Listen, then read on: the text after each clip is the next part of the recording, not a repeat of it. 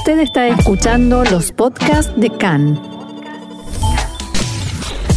CAN, Radio Nacional de Israel. Continuamos aquí en CAN, Radio Reca en español, Radio Nacional de Israel.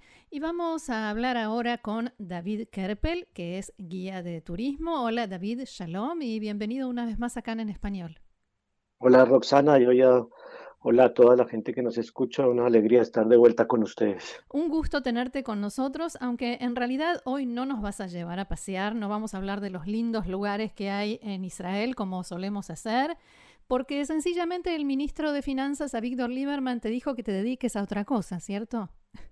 Correcto, el ministro dijo que los eh, guías de turismo debemos cambiar de profesión y la ministra de Transporte, Mira Mijay, le dijo que es legítimo en estas circunstancias sacrificar al turismo. Entonces vamos a escuchar algo que, eh, unos sonidos, un audio que nos hiciste llegar, que vos mismo grabaste y después nos contás de qué se trató. ¿Ok?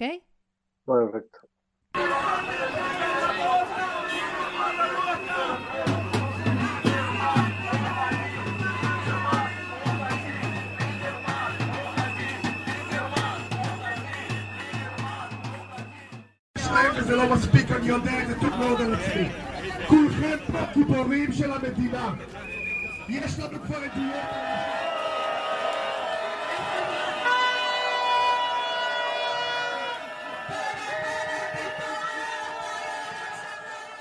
Eh, sí, ayer estuvimos en una manifestación que hicimos los, los eh, eh, guías de turismo en el aeropuerto para protestar por las decisiones del gobierno que decide cerrar eh, los cielos de Israel, el acceso a los turistas, pero por el otro lado no contempla la posibilidad de indemnizar a toda la gente que está en esa eh, eh, gran ala de la economía y que se ven imposibilitados de trabajar, en mi caso particular, pero no es el mío único. Yo hace 20 meses no trabajo porque no hay trabajo de turismo.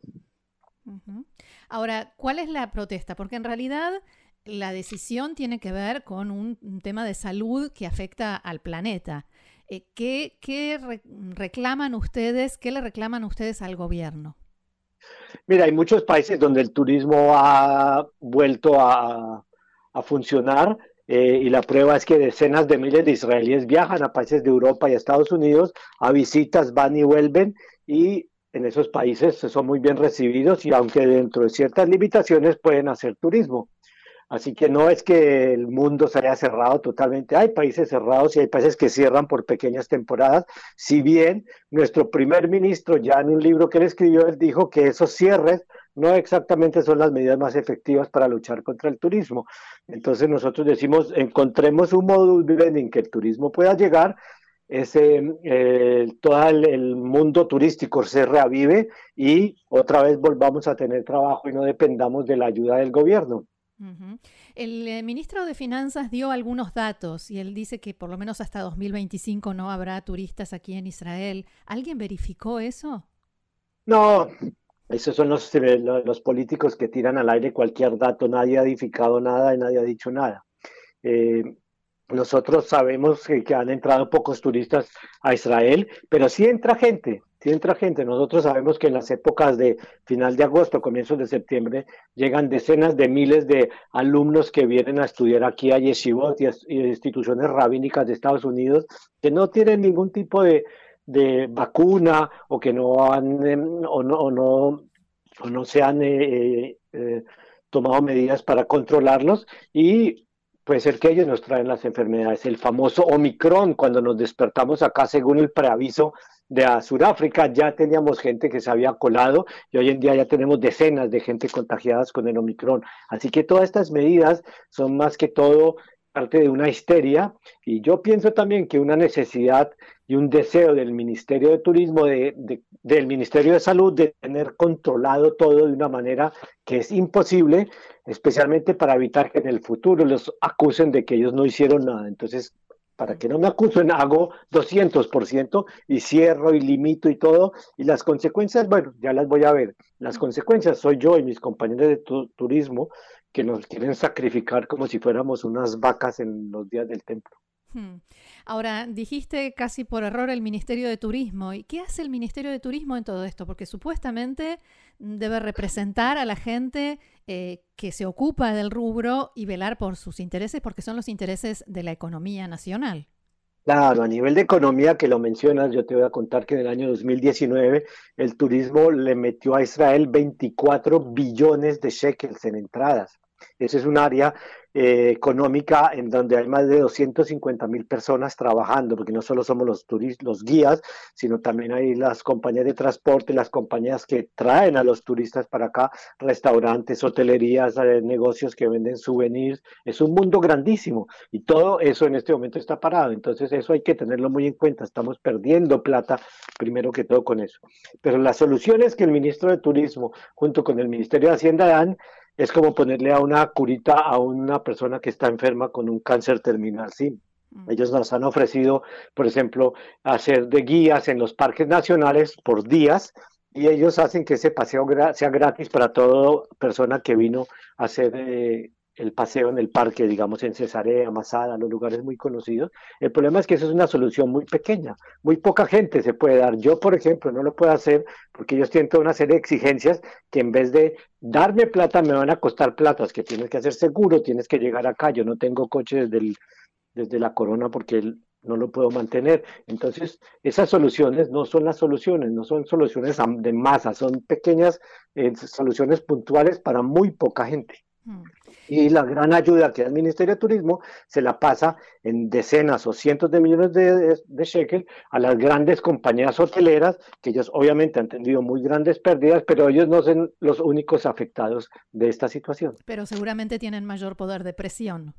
Claro, y tienen contactos porque los dueños de los grandes hoteles son los amigos de los políticos. Mira, solamente anteayer contaron que el ministro de Turismo estuvo hospedado en el Hotel Waldorf Astoria al principio dijo por su cuenta, pero resulta que pagó el Ministerio de Turismo y resulta que el Waldorf Pastorio de una pieza sencilla lo pasó a una super suite que cuesta más de mil dólares la noche por cuenta del hotel y cuando se armó el escándalo y salió esto a, la luz del día por los medios de comunicación, entonces él dijo, no, yo voy a pagar y claro, no sé qué así. Ves como la política no, no cambia, ¿no? Las cosas son las mismas y nosotros, la gente que trabajamos todos los días, eh, la gran clase media de este país, tenemos sobre nuestros hombros todo el peso de esta situación que es absurda. Hmm. ¿Quién organizó la manifestación de ayer, David? Bueno, acá en Israel hay dos sindicatos de trabajadores del, de guías de turismo, como acá tú sabes que donde hay dos judíos hay tres opiniones, entonces también tenemos dos sindicatos, hay uno que se llama Moreshe Derech, que organizó la manifestación en el aeropuerto, una manifestación que recibió autorización de la policía y por eso fuimos allá. Y la idea era protestar especialmente con las consignas, yo creo que te mandé unas fotos para que sí. dijeron, si no hay trabajo, pues dame una, una compensación, ayúdame, yo no puedo estar toda la vida, esto yo soy personalmente una persona que tiene más de 65 años, ¿quién me va en este momento a dar un trabajo en otra cosa? O sea, el señor ministro de Hacienda está pensando que yo a estas alturas de la vida, cuando tengo dos títulos académicos, tengo una licenciatura para ser profesor, soy guía turístico, me voy a ir a limpiar el piso en el supermercado, eso es lo que le espera de mí. O sea, hay unas situaciones que son absurdas, que no reciben eh, eh, soluciones y lentamente la cuestión va empeorando para nosotros. Entonces nosotros decimos, bueno, por favor siéntense y abren y encuentren soluciones. En total, mira Roxana, en total somos 4.000 guías activos en Israel. Hay unos 14.000 inscritos, pero en total hay unos 4.000 esto. ¿Cuánta plata son indemnizar a 4.000 personas? Es que estás hablando de cosas absurdas, pero ellos no quieren dar el brazo a torcer por razones que nunca explican cuáles son. ¿Y hay planes de seguir adelante, de organizar más protestas eh, u, otro tipo de actividad? Claro, nosotros eh, hemos hecho protestas en la casa del, primer ministro Bennett. Eh, protestas en la casa del ministro de Hacienda es complicado porque él vive en un asentamiento en los territorios cerca de la ciudad de Belén, entonces llegar allá y eso ya es una cuestión complicada. pero sí hemos hecho manifestaciones en el, al frente del Parlamento y tratamos de movernos a través de ponernos en contacto con ministros de, con, eh, miembros del Parlamento para que nos ayuden cuando esto llega a las diferentes comisiones del Parlamento a que ellos apoyen nuestra posición de que hay que darnos una solución y no una solución, sino una solución ya. Nosotros necesitamos ya porque después de 20 meses la situación se está volviendo muy, muy complicada. eh, ¿Cuál sería la primera medida, la más urgente que ustedes reclaman y requieren que el gobierno tome, como decís, ya?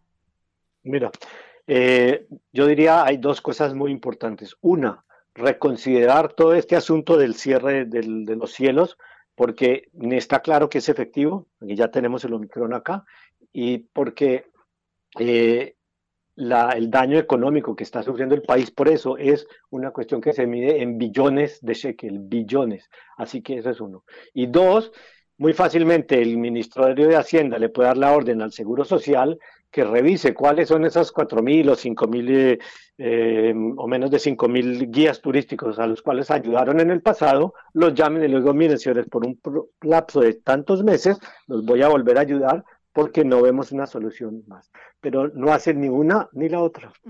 Justamente a esto último que dijiste mm, iba a referirse mi siguiente pregunta. ¿Por cuánto tiempo uno puede vivir de una ayuda del gobierno? Mira, el gobierno de Netanyahu al principio nos dio una ayuda por un año. ¿sí? Dijo, el primer año yo lo voy a tomar y en realidad nos dieron esto. Eh, si te acordarás, el año 2019 fue un año donde batimos récord de turismo y entraron cuatro y medio millones de turistas. Entonces eso trajo una bonanza económica muy grande. Todos los días trabajamos muchos y a y, el otro lado de esa moneda es que pagamos también muchísimos impuestos. Entonces la compensación era de acuerdo a los impuestos que pagaste. Entonces en el 2020 recibimos, digamos, buena plata porque pagamos muchos impuestos en el 2019.